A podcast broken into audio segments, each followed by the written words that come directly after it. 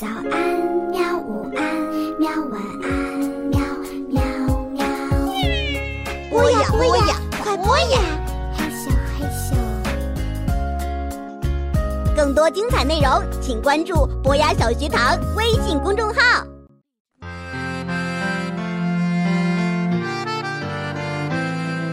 名著精选，春雨，郑清文著，鸡米会，读小库出品，博雅小学堂制作播出。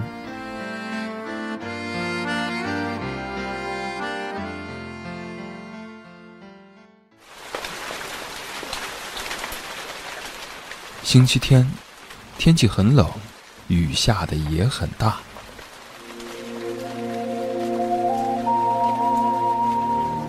我和往常一样出去爬山。我是坐小型公交车上山的，车子里有七八个人吧，除了几个出来爬山的人以外，大部分是到市场来采购，还要回山上去的。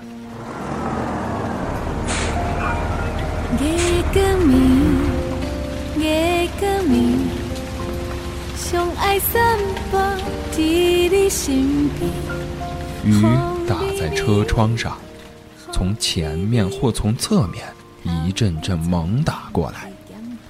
车窗上蒙着一层水雾，有些地方有人擦过，可以看到窗外的景色。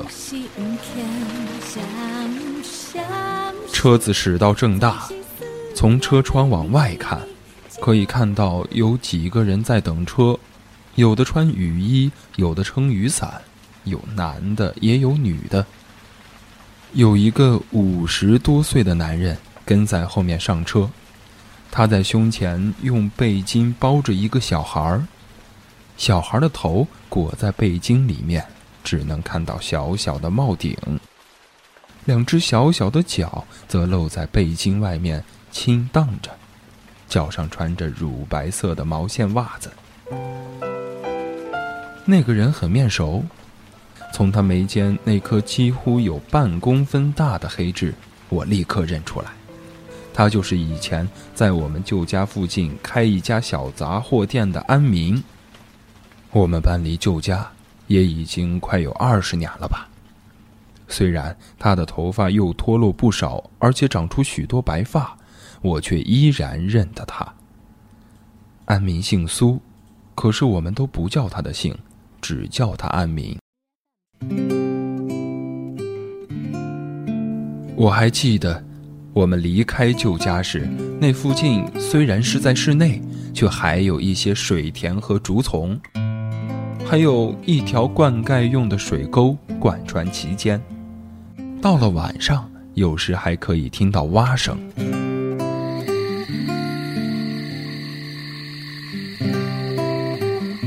安明他们开的杂货店。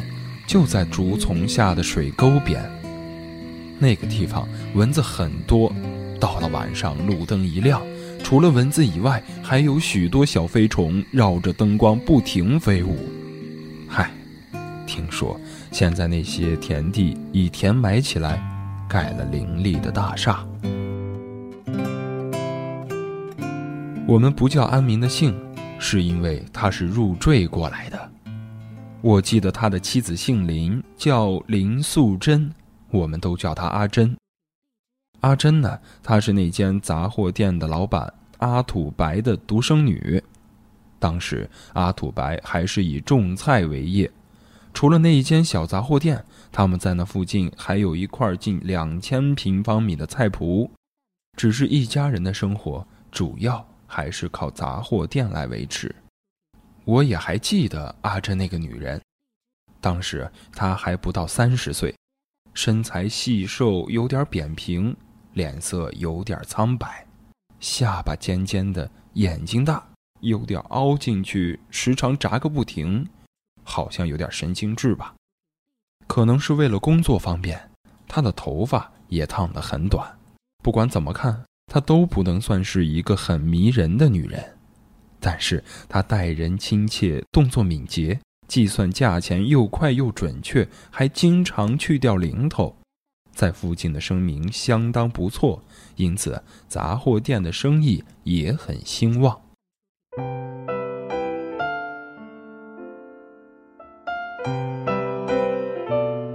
因为阿珍是独生女，阿土白坚持要招赘，他的婚事就这样耽搁下来。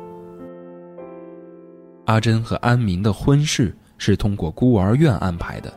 听说这也是阿珍的舅父全力促成的。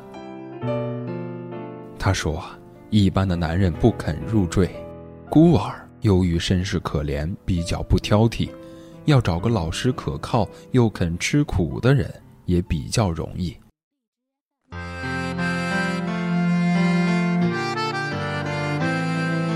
安明是个弃婴，父母是谁，没有人知道。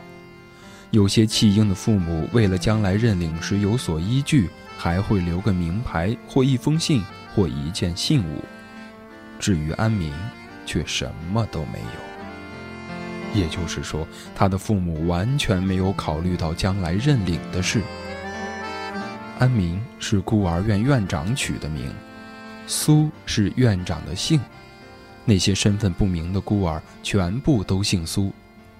安民在孤儿院长大，到了十五岁就离开了孤儿院，到一家杂货店去当送货员。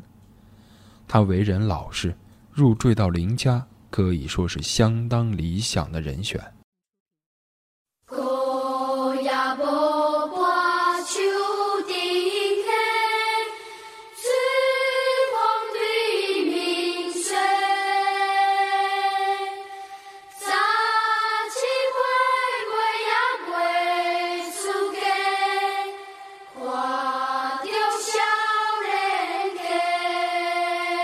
安明入赘以后，工作很卖力。我们时常看到他穿着短裤和拖鞋，踩着一辆后面装有一个铁架的二手脚踏车，日夜不停到处去送货。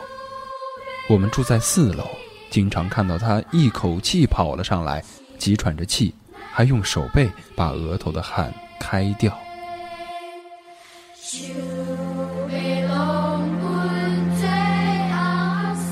他们夫妻俩在外人面前似乎很少说话，看起来像是老板和伙计。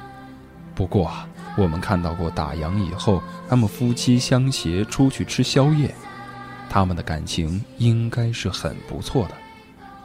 我们也知道，阿土白对安明也很满意，很信任他。他们唯一感到不满的是，结婚几年了，一直没有孩子。